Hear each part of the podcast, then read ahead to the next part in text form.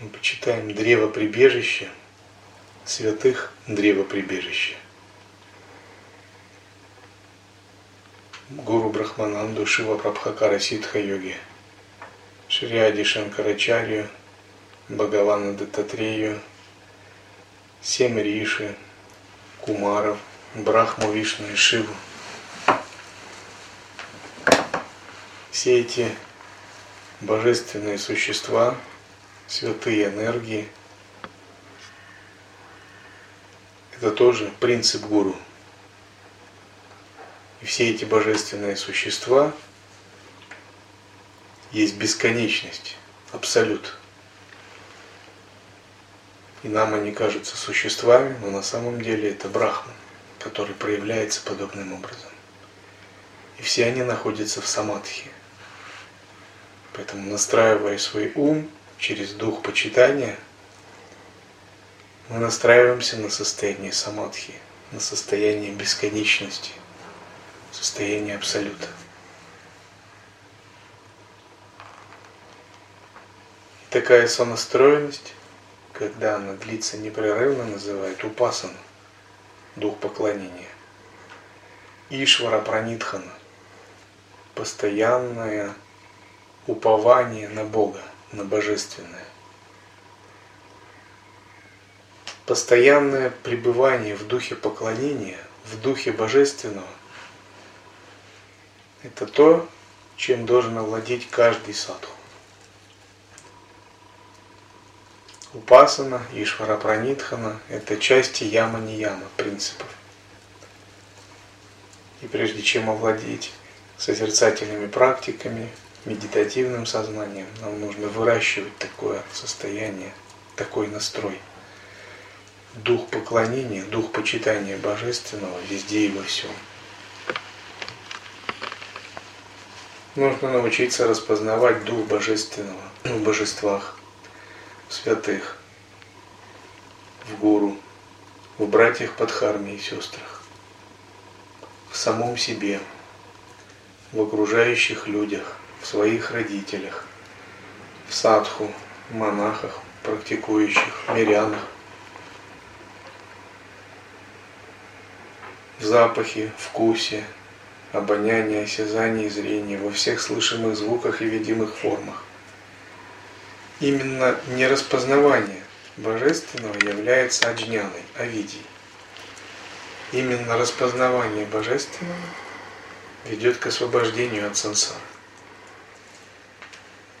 И мы должны так настраиваться, чтобы распознавание Божественного стало главным занятием нашей жизни.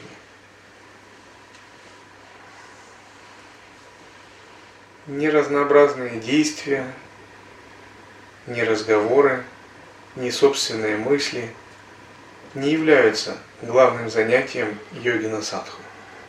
Это тоже нужно, но это второстепенные вещи.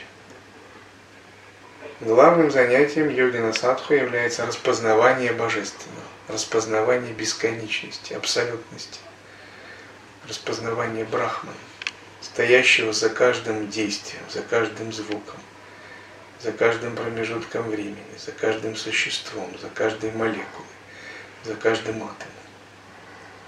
Такое распознавание божественного проявляется, во-первых, как распахнутый ум – состояние пространства, внутреннего пространства осознавания, которое мы чувствуем в себе, когда занимаемся созерцанием.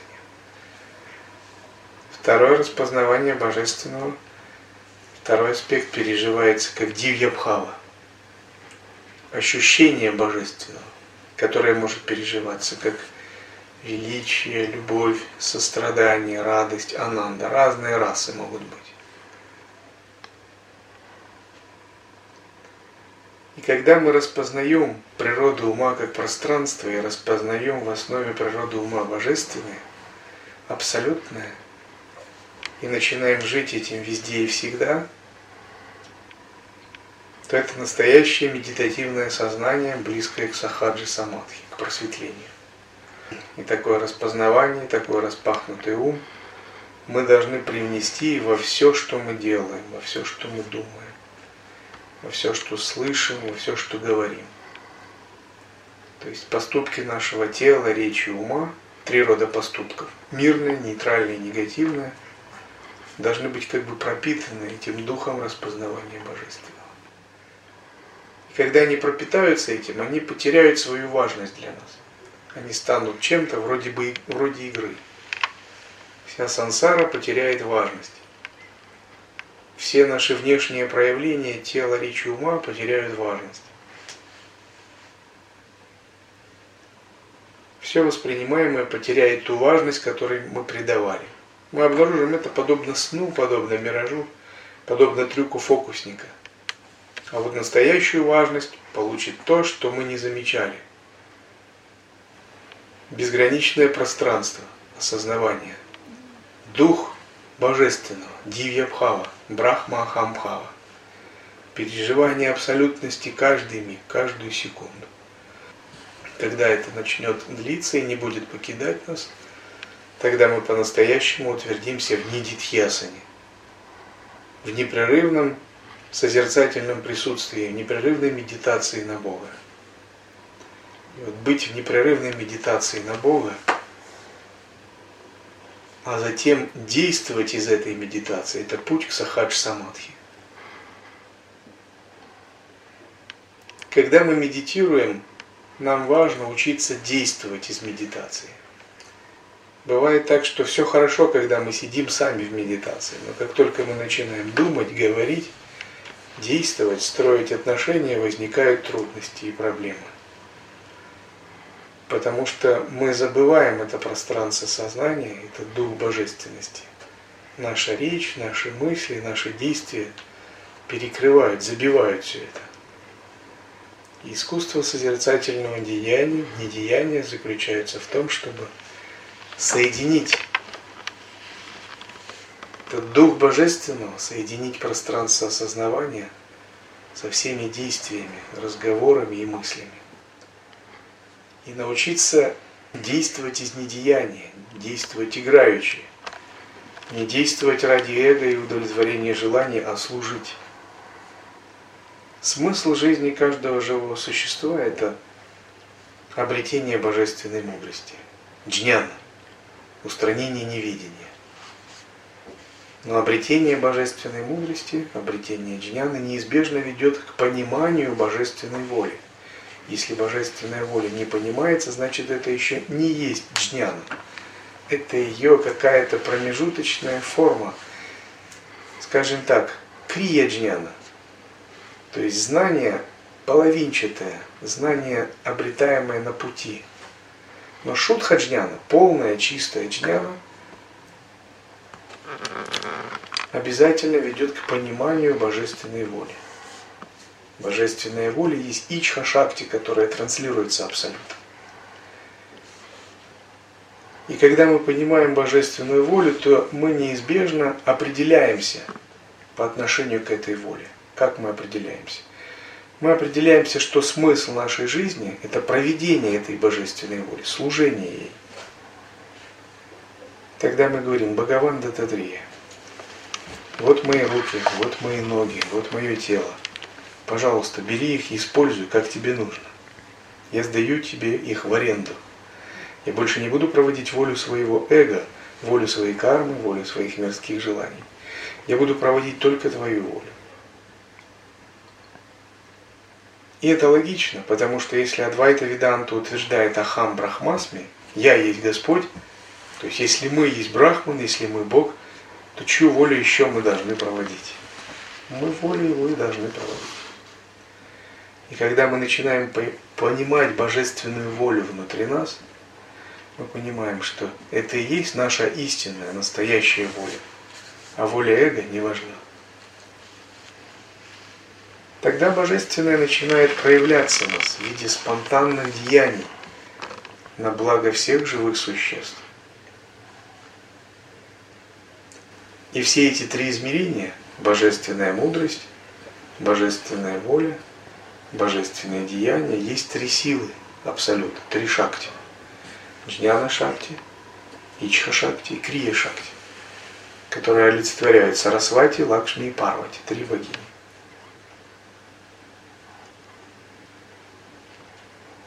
Сева, служение – это путь к достижению просветления и самат, сахадж самадхи. И нам нужно действовать, научиться действовать в духе севы, служения. Сева отличается от кармического способа действовать. Потому что, когда мы действуем кармически, мы проводим волю своего эго, своей личности, и наши кармы продолжаются. Когда мы проводим божественную волю, делаем севу, мы являемся проводниками Абсолюта. Мы являемся как бы его иллюзорным телом. И тогда у нас нет чувства делателя, чувства делающего. Нет привязанности к плодам труда своего. Нет желания получать удовольствие и наслаждение и присваивать эти плоды своего труда. Мы говорим не я, а ты, не моя воля, а твоя. Мы не присваиваем себе ничего воспринимаемого. Отдаем это все Богу, Абсолюту. И тогда наше тело совершает непрерывную ягью. Внешний мир здесь представляет собой самугри для яги.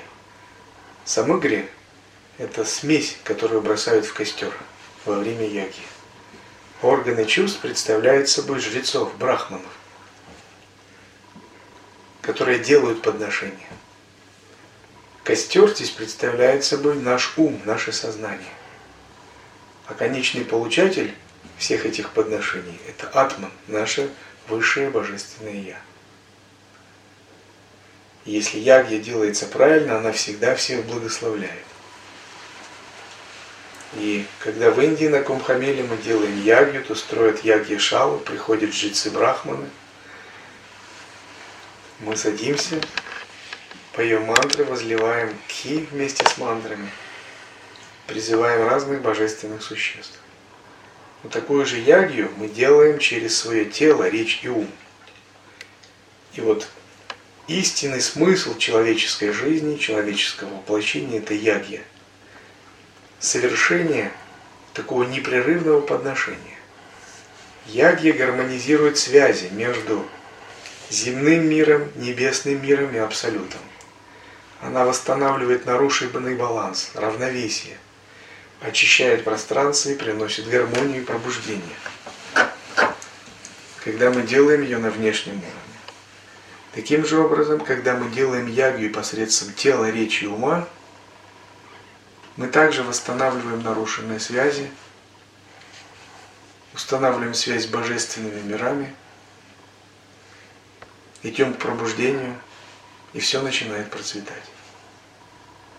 И эту ягью мы делаем посредством поддержания осознанности.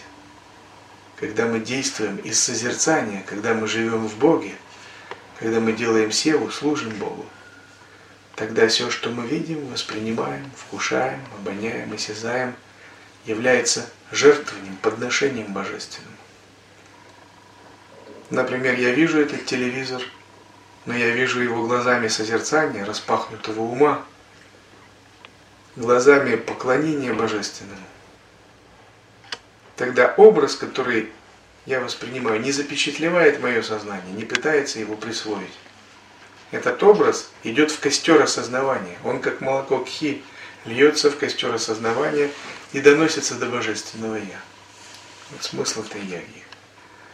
Но когда у нас действует эго, и мы хотим что-то присвоить, какое-то впечатление, какой-то вкус, какие-то отношения. Это подобно тому, как если бы брахман-жрец во время яги подготовленные кхи и фрукты взял и съел сам. То есть мы бы его не бросили в костер, он взял бы, съел, сказал, ну спасибо, я пошел. Но яги это именно когда мы ничего не присылаем, мы все жертвуем в костер. И костер это наш ум, и наш ум, наше сознание доносит до Божественного. И каждый садху, задача каждого садху, смысл жизни каждого садху, превратить свою жизнь в такую ягью. Установить связь с Божественным непрерывно делать подношения посредством тела, речи ума. В конце концов мы обнаруживаем, что наше тело, речь и ум полностью едины с Божественным. Существует три типа энергии. Внешняя материальная энергия – это майя шакти. Пограничная энергия – это джива шакти, энергия души, наше тонкое тело. И внутренняя энергия Бога – атма шакти – Вот состояние неведения, состояние сансары – это когда душа запуталась во внешней энергии. Майя Шакти ее околдовала. И когда есть большие цепляния, большие надежды на внешнюю энергию, большое отождествление, большая фиксация. И сансара обладает огромной притягательной силой для всех живых существ. Она их буквально гипнотизирует. И все живые существа расплачиваются за это тем, что они рождаются, умирают, реинкарнируют. То есть сансара это как смысловая, энергетическая ловушка для души. И когда мы привязываемся к Майя Шакти, то мы хотим у нее что-то, но она заставляет нас платить гораздо больше. Мы просим у сансары рубль, она нам дает его, но потом говорит, вернешь миллиард. И не будешь возвращать не только эту жизнь, а все следующие жизни. Таковы законы сансары. Поэтому йоги стараются держаться подальше от сансары. Есть такой принцип. Не проси лишнего у сансары. Будь самодостаточен, будь целостен. Опирайся на внутреннюю энергию. Извлекай все изнутри. Не будь зависим, не впадай в зависимость. Эта зависимость тебе дорого обойдется. Это как банки выдают кредиты, а в договоре мелким почерком там невыгодные условия и проценты. Человек подписывает, думаю, я получил, а к нему приходит через полгода, говорят, а у вас такие кредиты. Он говорит, как? Я же не знал, у меня нету, ничего не знаю. Нечем платить, ну отдавайте квартиру. Сансара также предъявляет, она нам дает некое удовольствие, некие условия, а потом говорит, а вы знаете, а нужно расплатиться. Вы должны постареть, заболеть, умереть когда-нибудь, отдать это тело, и вы должны всего лишиться. Как? Я же не знал, я не думал об этом. Ничего не знаем, это закон. То есть с самого момента рождения, когда мы рождаемся, мы берем кредит у сансары. Мы берем большой кредит. А потом она предъявляет возврат, карма, реинкарнация. И садху это те, кто понимает, что к сансаре нельзя привязываться. Не надо у нее никаких кредитов брать, по минимуму. Не надо ничего себе присваивать. Это не принадлежит тебе, это принадлежит Богу. Нужно лучше вместо опоры на внешнюю шакти опираться на внутреннюю шакти, на джива шакти, энергию души. Извлекать из своей души все необходимое. А еще лучше даже освободиться от души, от тонкого тела и опираться на энергию Бога, на атма шакти, который есть сад, чит, ананда, который никогда не иссякает и ничем не ограничивает. И вот садху это тот, который уходит от зависимости материальной энергии. Все люди в материальной энергии сбиты с толку, одурачены майей. Весь мир одурачен майей. Потому что весь мир, вся материальная вселенная, это своего рода ссылка для души. Нормальные, просветленные, божественные души здесь не живут. А если они и воплощаются здесь, то только с одной целью – помогать другим заблудшим. Это как врач не живет в больнице. Он знает, что больница это не очень хорошее место для жизни. Если туда приходить, только лечить других. То есть сансара это место ссылки а, незрелых, заблудших душ. А чем быстрее из нее выберешься, тем лучше. Но здесь можно делать служение. Пребывание в сансаре, оно оправдано только в одном случае. Если мы делаем служение если мы миссионеры Бога, если мы помогаем другим, если мы проводим божественную волю, сами не привязываясь к ней. Тогда это пребывание оправдано не накапливает карму.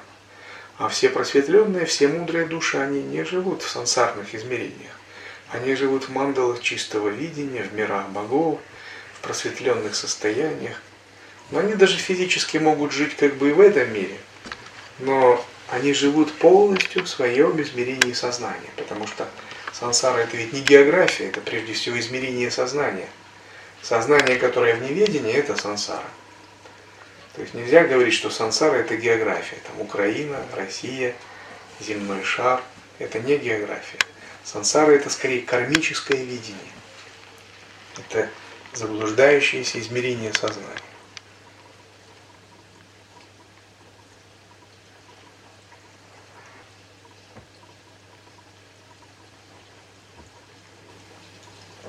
Так наша задача выбираться из сансары, проводить божественную волю, открывать в себе божественную мудрость и учиться быть в медитативном сознании. Мои благопожелания, чтобы все это у вас получалось. सत्य सनातन धर्म की शिव प्रभकर सिद्ध योगी श्री गुरु ब्रह्मानंद अवधूत की भगवान श्री अवधूत दत्तत्रेय की